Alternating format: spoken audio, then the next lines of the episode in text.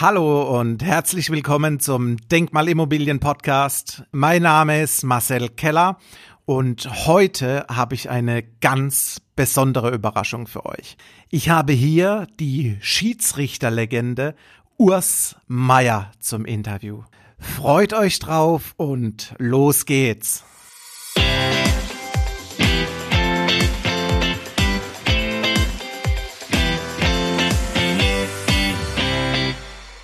Ja, Urs, herzlich willkommen in meinem Podcast. Ich freue mich durchaus, gerade dich als Schiedsrichterlegende, als Schiedsrichterdenkmal in meinem Podcast zu haben. Deswegen gleich zu Beginn herzlich willkommen.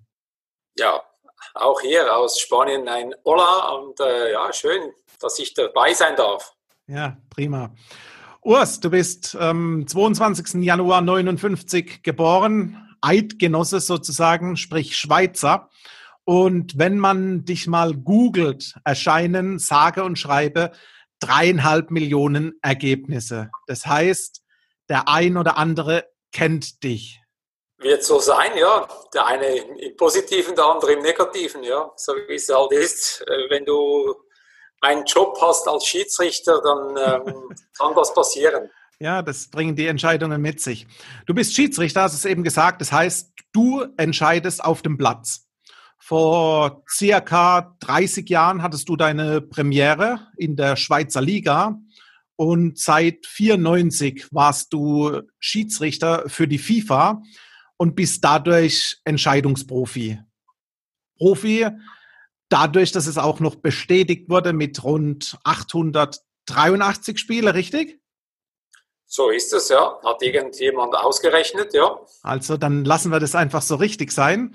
Äh, hast du geleitet und äh, du wurdest unter anderem von rumänischen Hexen verflucht, von englischen Fans mit 16.000 Mails bombardiert und, und, und. Urs Meier, Schiedsrichter, Fernsehkommentator, Unternehmer, Autor, Speaker und immer eins geblieben, nämlich Mensch. Urs, wir haben uns heute verabredet in diesem Podcast-Gespräch, um das Thema Sport mit dem Thema Business zu verbinden. Und möchten wir unser heutiges Interview unter einem Titel laufen lassen, dann würde dieser Titel wie folgt heißen. Mein Startup war der Profifußball. Und wenn wir jetzt mal zurückblicken auf deine erfolgreiche Schiedsrichterkarriere in den Jahren 91 bis 2004, wenn du zurückdenkst einen Moment, welche Werte hast du hier im Profisport äh, gelernt und was waren so die, die drei Kernwerte, die dich geprägt haben? Ja, ich glaube, das sind sicher ähm, Ehrlichkeit, Fairness und ähm, sich selber sein, echt bleiben im Prinzip, dass man sich nicht verbiegt, dass man, äh, dass man den Mut hat, ähm, ja, eben sich selber zu sein, Freiheit im Prinzip, dass man diese, diese Freiheit hat, um Entscheidungen zu treffen und nicht von irgendeinem Verband, von irgendjemandem sich da irgendwo einzwängen zu lassen. Ja, du, du sagst es, die eigene Entscheidung zu treffen und äh, frei sein. Und äh, rückblickend, seitdem du nicht mehr aktiv als Schiedsrichter auf dem Platz stehst, was, was fehlt dir am meisten, wenn man die, die erfolgreiche Schiedsrichterkarriere nochmal drüber nachdenkt?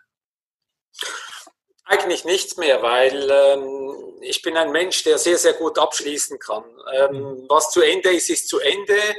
Und ähm, das habe ich auch gemacht mit der Schiedsrichterei. Natürlich fiel es nicht so einfach. Ich habe zwei, drei Jahre lang habe ich äh, überlegt, wann ist der richtige Zeitpunkt und so weiter und so fort.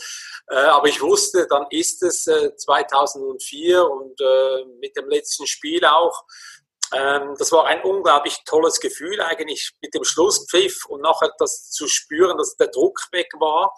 Und ich habe dann immer gesagt, die Zeit der kurzen Hosen ist vorbei. Jetzt haben wir lange Hosen an. Ich pfeife auch keine Spiele mehr. Und das war ein guter Entscheid und ich, äh, ich, ich bereue überhaupt nichts und ich möchte auch nichts mehr. Also ich bin ein einziges Mal bin ich nochmals rückfällig geworden, in Anführungszeichen, ja. als ich in meinem Lieblingsstadion im San Siro Stadion ein Spiel anschaute, Inter Mailand gegen AC Mailand, als ich so eine halbe Stunde vor Spielbeginn da reinkam, alles war angerichtet und da habe ich gesagt, wow, jetzt nochmals da unten stehen, wäre doch schon geil. Ja. Aber das war ein einziges Mal und das war auch schon vor vier, fünf Jahren her. Also nein, nein, ist alles gut. Noch einmal über den roten Teppich des Fußballs, ne?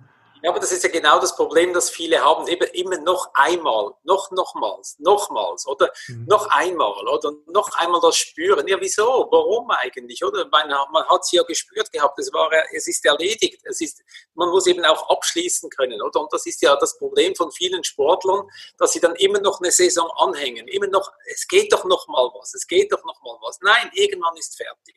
Ja, dann hat es ja Philipp Lahm alles richtig gemacht mit seinem Abgang im Erfolg. Absolut. Also muss sagen, ähm, wie gesagt, wenn es, ich sage immer wieder, von außen gesehen, auf jeden Fall hat er es richtig gemacht, wenn es für mhm. ihn, für ihn selber auch innen im Herzen äh, äh, stimmt, dann hat er alles richtig gemacht. Und so, so muss es sein. Ja, da fühlt man ja erst im, im Nachgang, kann man ja nachfühlen, wie fühlt sich das aktive Ende meiner Profikarriere an. Unterhalte ich mich mit äh, Profifußballer, stelle ich gerne die Frage, welcher Trainer die Spieler so in deren Laufbahn am meisten geprägt hat. Und bei dir, Urs, interessiert mich, welche Spiele haben dich am meisten geprägt? Im, Im Intro habe ich von rumänischen Hexen gesprochen und von einer englischen Mailflut. Was war da los, Urs? Schieß los. Ja gut, das sind zwei unterschiedliche Sachen gewesen. Bei den Rumänen war es eine Qualifikation für die Europameisterschaft 2004. Das war ein Spiel in Dänemark. Dass die Rumänen, wenn sie es gewonnen hätten, wären sie qualifiziert gewesen für die Europameisterschaft. Mhm. Äh, haben 2-1 geführt, war klar die bessere Mannschaft. Rumänien, tolle Mannschaft gewesen, hätten die Chance gehabt, noch eins, zwei Tore zu schießen in der äh, Nachspielzeit, haben aber dann, äh, haben dann aber ähm, eben nicht ähm, dieses Tor geschossen, haben dann auf ja. Zeit gespielt. Ich habe vier Minuten Nachspielzeit angezeigt gehabt.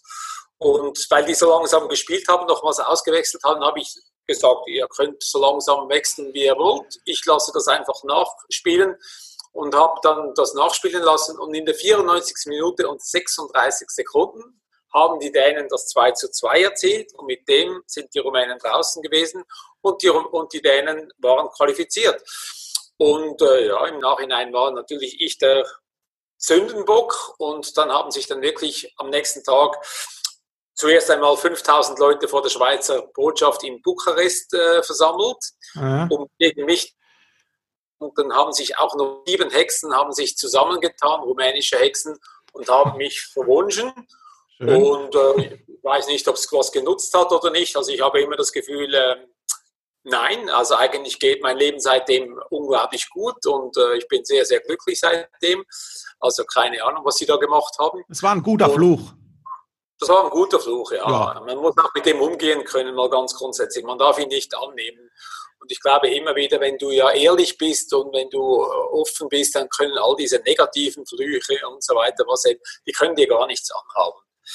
Und, und bei den Engländern war es dann etwas anders. Die haben äh, ja, da war ein Tor annulliert in der 90. Minute. Das wäre das 2-1 gewesen für die Engländer. Da waren, mhm. wären sie im Halbfinale gewesen an ja. der Europameisterschaft. Das habe ich aber annulliert. Ähm, dann schlussendlich, äh, man hat das ja auch gesehen, dass es korrekt war, also korrekte Annulation. Es war ein Foulspiel von Terry am portugiesischen Torhüter. Die Engländer wollten das aber nicht so wahrhaben. Die haben das auch nie so richtig gezeigt. Sie haben immer nur das, das Kopf, das, äh, den, den Kopfballtreffer von Campbell gezeigt und mhm. das Foul, von, das eigentlich etwas versteckt war, von Terry haben sie nicht gezeigt. Und äh, ich habe dann eigentlich gedacht, ich kriege das Finale, all, alles ist zufrieden, alles äh, war ja wunderbar im Prinzip, weil die Engländer haben das Elfmeterschießen dann noch verloren, aber eigentlich war es ja klar, es war ein richtiger Entscheid. Und am nächsten Morgen habe ich dann gemerkt, scheiße, ich bin auf der Titelseite der Sun, nicht nur auf der Sun. Es war eine riesen Kampagne. Ich konnte dann morgens um 9 Uhr meinen Computer schon stilllegen, sonst wären es weit über 16.000, es wären weit über eine halbe Million geworden, wahrscheinlich E-Mails. Ja, die Presse hat ja deine E-Mail-Adresse freigegeben, ne? Auch eine Fluggesellschaft hat meine E-Mail-Adresse freigegeben und ja. so weiter und. Also war eine richtige Kampagne. Ich war vier Tage lang auf der Titelseite der Sun. Das hat vor mir nicht mal Beckham geschafft. Der hat es nur drei Tage geschafft. Also da war richtig was los und äh, ja Ja, ich musste dann nach Hause fahren, oder? Aber auch da, ich habe natürlich das Final nicht gekriegt, aber auch da muss man sagen, im Nachhinein war das eigentlich das Beste, was mir passieren konnte. Ich hatte so eine Popularität, ich hatte so einen Bekanntheitsgrad gekriegt, äh, nicht nur in der Schweiz, auch in Deutschland, in, der, in Europa, mhm. dass ich nachher auch vom ZDF dann engagiert worden bin für die Weltmeisterschaft 2006 mit Jürgen Klopp zusammen bin heute noch beim ZDF und ich bin mhm. eigentlich den englischen Medien bin ich unglaublich dankbar, dass sie mir den Weg geebnet hat, haben in, die, in, de, das deutsche Fernsehen äh, zu wirklich tollen Menschen, die da arbeiten und vor allem eben auch zu der Freundschaft, die ich jetzt mit Jürgen Klopp habe, Johannes B. Kerner habe, ja. Oliver Kahn habe und so weiter, Oliver Welke. Also einfach toll. Ja, das siehst du mal, auch ein negativer Hype äh, kann was Positives anrichten. Aber trotzdem interessiert mich, äh, wie prägen solche Erlebnisse? Du hattest ja schließlich dadurch äh, sogar für einen Moment einen Polizeischutz, richtig? Ja, ich hatte Polizeischutz in der Schweiz und musste dann auch untertauchen. Ich bin eine Woche lang, ja, also zehn Tage hätte ich eigentlich untertauchen sollen. Bin nach sieben Tagen bin ich dann aber wieder aufgetaucht äh, in den Schweizer Bergen. Äh, ja, ich hatte, ich hatte Polizeischutz. Ja, die haben mich mit dem mit Polizeischutz aus dem Flieger geholt und auch mit einem Auto nach Baden gefahren bei uns. Äh, Autowechsel dann in den französischen Teil der Schweiz, in den Jura, äh, eben, wo ich äh, keinen Kontakt haben durfte zu meiner Familie, zu den ja. Medien und so weiter. Ja, es war schon eine spezielle und eine, eine, eine, ja, eine spezielle Zeit, würde ich mal sagen, aber auch eine Zeit, die dich natürlich prägt, oder? Und ich sage immer wieder, wenn, wenn dich solche Sachen nicht umbringen, also da wirst du einfach stärker und das hat mich stärker gemacht und ja. Hat die UEFA auch gebeten, mich nochmals nach England zu schicken für ein Spiel, aber die haben den Mut nicht gehabt, aber naja, was willst du? Ja, ging ja letztendlich gut. Du hast äh, Spielerprominenz äh, angesprochen, wie beispielsweise David Beckham. Zu deiner Zeit als äh, erfolgreicher Schiedsrichter, welche, welche Persönlichkeiten haben dich da am meisten begeistert? Wird man auch Fan von solchen Spielern? Wen gibt's da? Ja, natürlich, also um Gottes Willen. Also der, dich, der mich am meisten begeistert hat, natürlich über die ganze Zeit, war natürlich Zinedine Zidane. Also mhm. es war der war eigentlich eine Klasse für sich, oder? Aber da muss man auch sagen, so der, der Ronaldo, also nicht der heutige Ronaldo, der dicke Ronaldo aus Brasilien, war eine unglaubliche Granate. Also wenn der angetreten ist und, und, und, und ja, auch so die Bescheidenheit, die er mitgebracht hat, war sensationell. Äh, dann ein Paolo Maldini, also ein Monsieur auf dem Spielfeld oder früher noch der Baresi, den habe ich auch noch erleben dürfen. Dann ein John Terry, Nein, nicht der John Terry, den nicht. Der ist wieder weg von der. Nee, also den Tony Adams wollte ich sagen. Tony Adams, äh, der Cap, der Spielführer von Arsenal, ein unglaublich fairer Spieler. Nein, es hat so viele Spieler gegeben, die einfach, ähm, ja, die einen einfach begeistert haben. Und mhm. äh, ja, das muss man schon sagen. Wenn man mit denen zu tun hat, ja, es ist was Tolles, ja. Und Urs, jetzt, jetzt kannst du es ja zugeben und äh, offen sagen zu welchem Spieler bist du nach dem Spiel in die Kabine und hast dir dessen Trikot geholt? Nie, um Gottes Willen. Das ist genau umgekehrt gelaufen. Also Der Spieler wollte ich, dein Trikot. Nein, das auch nicht gerade. nee, aber zum Beispiel Sidan, Sidan ist nach einem Eröffnungsspiel äh, vom Stade de France, durfte ich äh, leiten, ähm, 1998 im Januar gegen die, gegen die Spanier. Ja. Und Sidan hat das einzige Tor erzielt, ein schönes, wunderbares Tor. Und er ist dann eine Viertelstunde nach Spielschluss ist er bei mir in die Garderobe gekommen und hat dann sein Trikot, hat er mir überreicht wegen einer tollen Leistung und äh, da ich das, ich hätte das verdient und das sei sein Originaltrikot, er hätte es auch mit keinem Spieler getauscht. Und das sind einfach, das sind Momente, äh, ja, das ist eigentlich dann das, was ich sage, da ist man auf Augenhöhe. Ich habe wirklich in meinem Leben nie nie äh, für ein Trikot oder für einen Ball oder für irgendwas habe ich irgendwo gebettelt.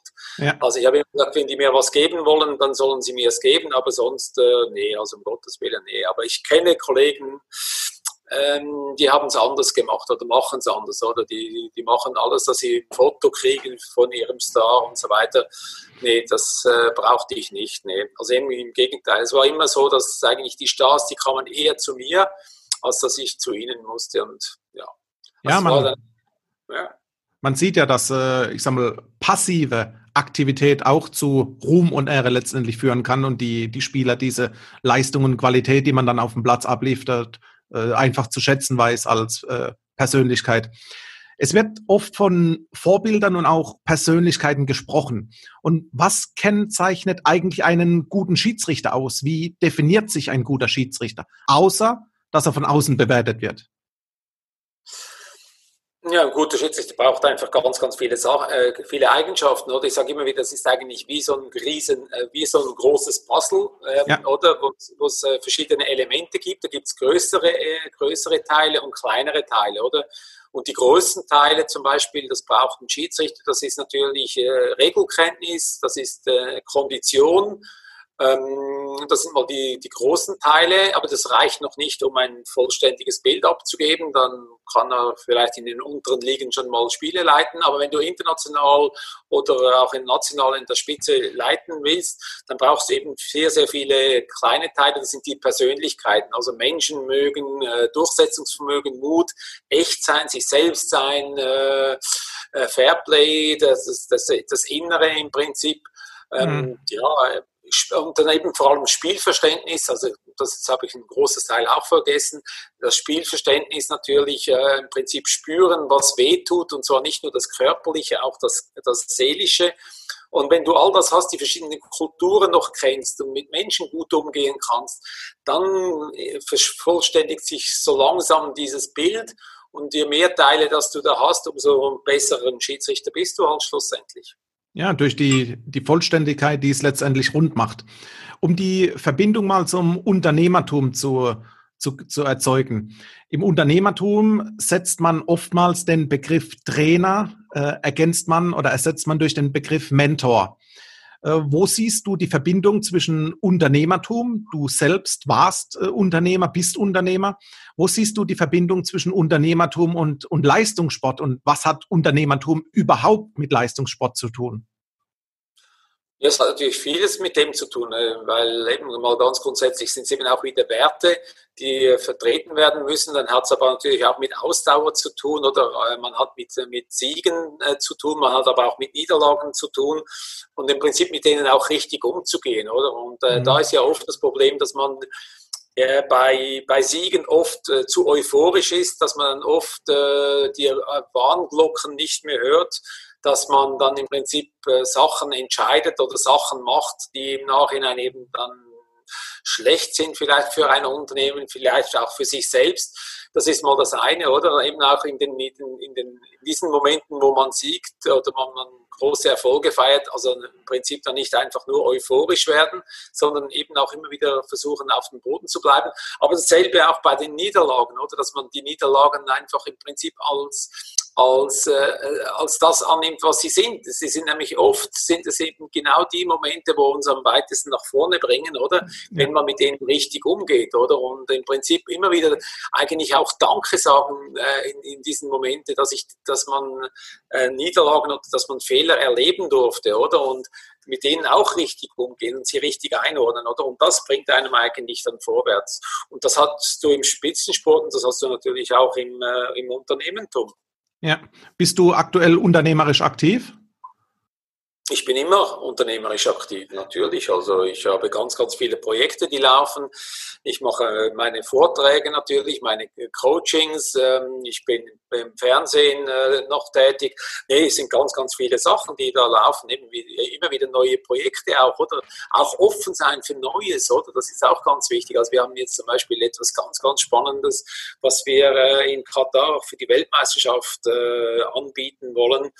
Ich sage aber nicht, was es ist. Ähm, und ähm, ja, und das sind einfach äh, tolle, tolle Projekte und das ähm, ja, macht einfach Spaß, bei so ja. etwas dabei sein zu dürfen. Du sagst, äh, WM, die kommt, du sagst es nicht. Aus dem Grund, weil du von mir gefragt werden willst, was es ist?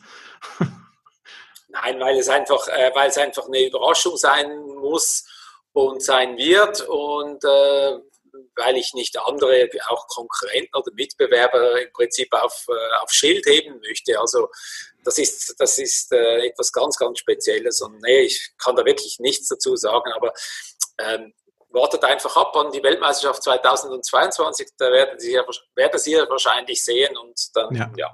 Dann lassen wir uns überraschen. Wenn wir, wenn wir mal drei Begriffe anschauen, drei Themen. Zum einen Strategie, Ausblick und Weitblick.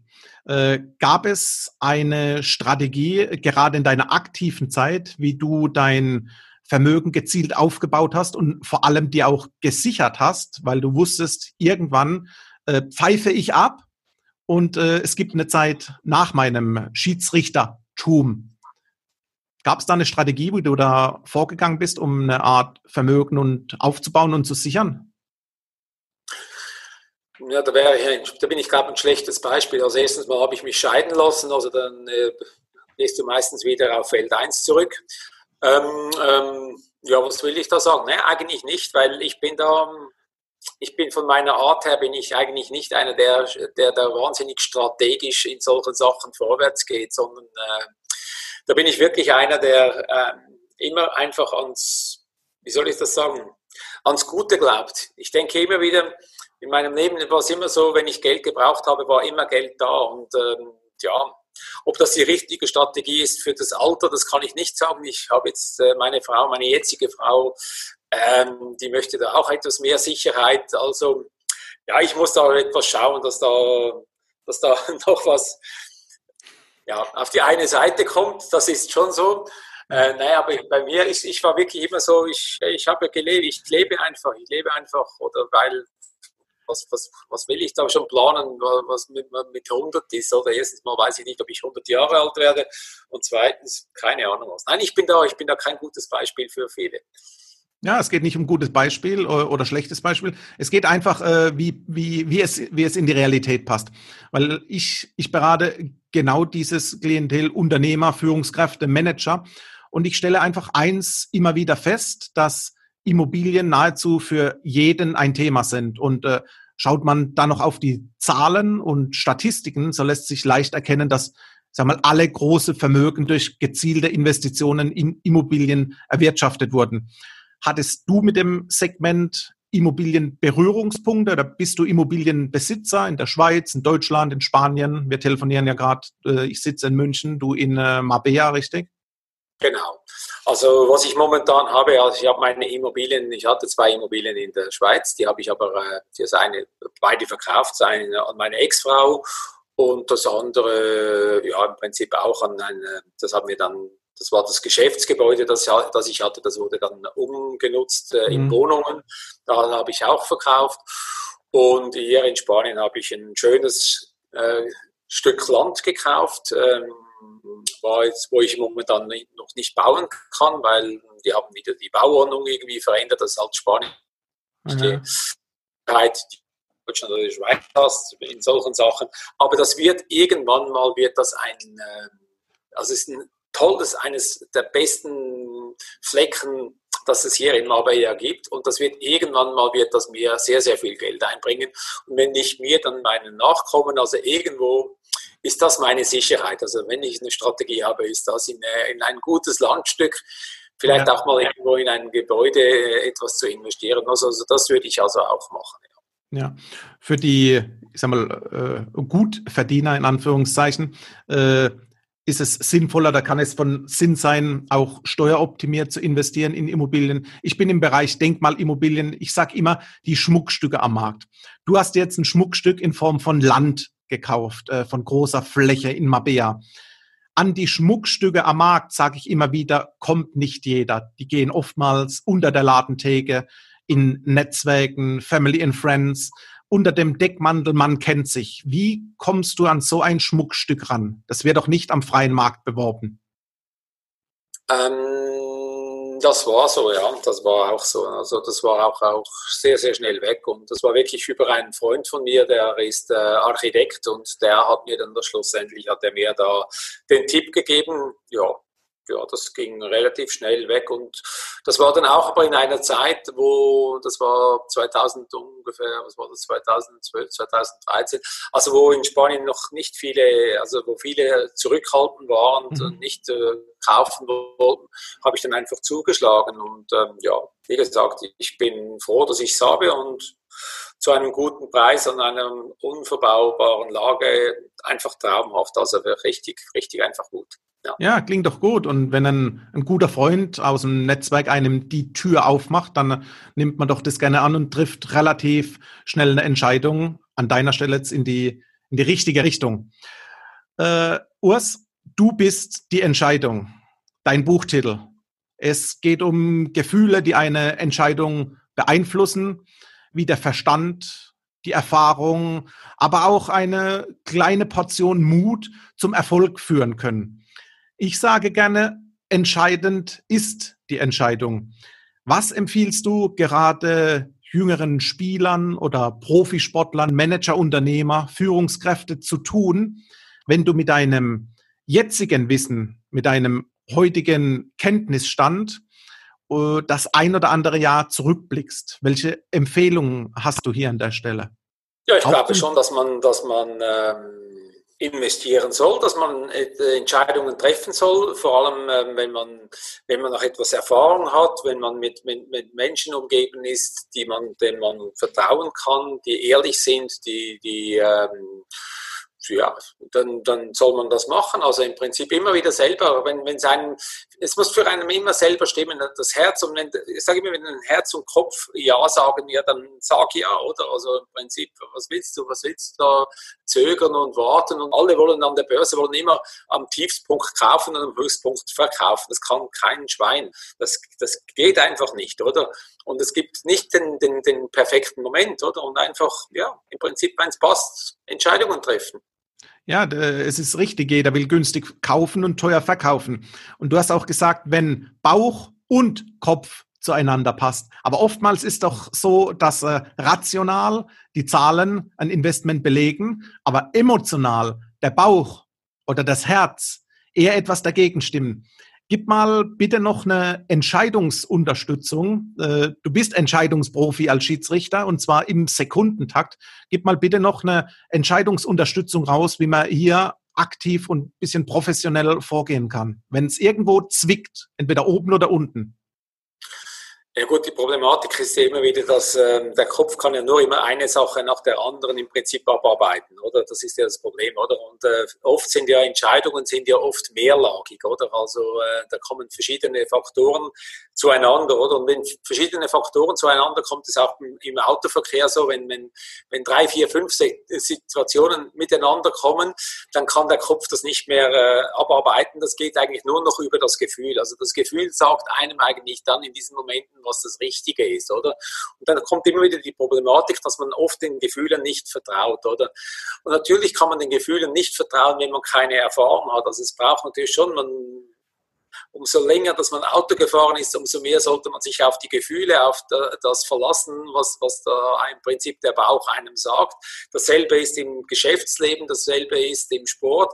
Also dann sollte man sich eigentlich auf solche Sachen eben auch verlassen können oder und äh, das machen oder und ich habe mal mit einem äh, Hirnforscher zusammen habe ich eine Vortragsreihe gehabt äh, über zehn Vorträge haben wir da gemacht miteinander und äh, im Prinzip hat immer gesagt, der beste Entscheid ist eigentlich derjenige, ähm, wo du noch einen, einen Abend überlegst, einen Abend schlafen gehst und am nächsten ja. Morgen aber entscheidest, oder? Und zwar, ähm, ja, im Prinzip nicht nochmals aufschieben, sondern einfach am nächsten Morgen wird entschieden. Oder dass du vielleicht noch aus drei oder vier Möglichkeiten, äh, die reduzierst du auf eins oder zwei Möglichkeiten mhm. und dann am nächsten Tag sagst du die, die, die passt, das ist also, das, das seien anscheinend die besten Entscheidungen. Oder? Auf dem Fußballfeld konnte ich nicht noch einen Abend warten mit äh, überlegen. Ähm, aber da, da, war ich bereit, ich war bereit und ich habe dann eben auch je länger, dass meine Karriere dauerte, umso mehr habe ich auf meinen Bauch gehört und das waren immer gute Entscheidungen, immer gut. Ich habe noch nie eine, ich habe keine Fehlentscheidung gemacht, wo ich, mein Bauch hat mir nie eine Fehlentscheidung äh, mitgeteilt, das, das kann ich sagen. Also es waren alle hundertprozentig richtig, die aus dem Bauch herausgekommen sind. Ja, es ist schön, wenn man das äh, sagen kann, aus dem Bauch raus instinktiv. Und so wie der Hirnforscher auch empfiehlt, äh, gerne eine Nacht drüber schlafen, aber eine definitive Entscheidung am nächsten Morgen. Und äh, da bin ich zu 100 Prozent dabei. Das unterschreibe ich und da gehe ich auf fokussiert in der Beratung darauf ein, dass das einfach die Notwendigkeit ist. Die Entscheidung muss her. Urs, die finale Frage an dich. Was machst du aktuell und vor allem, warum hast du dich überhaupt hierfür gezielt entschieden? Auch zum Thema Wohnen in Spanien, Mabea. Ja gut, auch da ist natürlich äh, der Bauch, oder? Schlussendlich sagen, äh, hat sie ganz viele Menschen, wenn du die fragst, wo möchtest du mal leben, sagen die, ja, ich möchte mal am Meer leben. Oder? Ja. Da musst du sagen, ja, wie viele machen es dann schlussendlich, oder? Und ich sage immer wieder machen, oder? Also ich habe meine jetzige Frau, habe ich dazu was gefragt, habe gesagt, was möchtest du in deinem Leben noch machen? Und hat sie gesagt, ich möchte mal am Meer leben. Oder haben gesagt, das möchte ich auch, oder? Und da war eigentlich der Entscheid war schon gefällt, oder? Haben gesagt, ja, okay, und wann machen wir das? Und schlussendlich sind wir einfach losgefahren. Wir wussten nicht, wohin wir gehen. Also wir wussten, dass wir nach Spanien fahren. Spanien war gegeben. Aber wohin? Keine Ahnung. Da haben wir mal Barcelona drei Tage angeschaut, alles ja. rundherum, Castel de Fels, Sitges und so weiter. Da sind wir weitergefahren, Valencia, bla bla bla, weitergefahren. Alles schön hier, aber wir fahren noch weiter. Und schlussendlich sind wir in Marbella gelandet, oder? Ich wollte nicht nach Marbella, sie wollte nach Marbella, ich nicht. Hat drei Tage geregnet, habe gesagt, was machen wir in diesem doofen Marbella? Äh, nach drei Tagen bin ich auf dem Balkon, habe Afrika gesehen, habe Gibraltar gesehen, habe hinten die Berge gesehen, habe ich gesagt, wow, Schatz, hier bleiben wir. Das ist der, äh, hier bleiben wir. Und jetzt sind wir acht Jahre hier. Ja, wir sind glücklich. Äh, die Mentalität kommt uns sehr entgegen. Es ist sehr, sehr äh, multikulturell hier. Es hat Araber, es hat Afrikaner, es hat äh, Europäer, es hat aus der ganzen Welt Chinesen. Es sind alle hier. Meine Tochter ist in eine Schule gegangen, eine internationale Schule von 22 Schülern, 14 verschiedenen Nationen das gefällt mir. Das ist bunt, das ist farbig, das ist laut, das ist Musik, das ist einfach toll. Ja, und es gibt gute Golfplätze. Kurzum, du bist angekommen. Ich glaube ja, aber eben auch da, ich, ich weiß nicht, ob ich in äh, 30, 40 Jahren auch immer noch hier lebe. Vielleicht ändert sich wieder irgendwas oder man jetzt auch in der Corona-Krise war es natürlich schon so, dass natürlich die spanische Regierung mit, mit dieser Härte, die sie das mhm. durchgezogen haben, dieses Lockdown, wo da Militär aufgefahren ist, wo man wirklich in den Häusern bleiben musste, wo man überhaupt keine Freiheit mehr hatte. Also das ist dann nicht mehr meins, oder? Also wenn ich dann wirklich äh, auf einen, von einem Tag auf den anderen nicht mehr mal die Freiheit habe, das Land zu verlassen, nicht mehr das Haus zu verlassen und das über Wochen hinweg, also wir waren sicher acht, neun Wochen eingesperrt, ja, das ist nicht meine, das ist nicht meine Welt. Also das muss ich schon sagen. Also wenn das irgendwo zur Gewohnheit würde hier in, in Spanien oder keine Ahnung wo, in welchem Land auch immer, da würde ich, äh, da müsste ich äh, woanders hingehen. Ja, ist Geschmackssache. Ich von meiner Stelle aus, Urs, kann sagen, mir hat das Interview mit dir sehr geschmeckt. Herzlichen Dank hierfür. Äh, sehr sympathisch, äh, offen und ehrlich. Äh, dafür mein Dank für deine Worte. Wir hoffen beide, dass es die Zuhörer inspiriert, dass man das eine oder andere mitnehmen kann von der Wertedefinition über die Persönlichkeiten kurz rüber zum Unternehmertum. Und deswegen herzlichen Dank.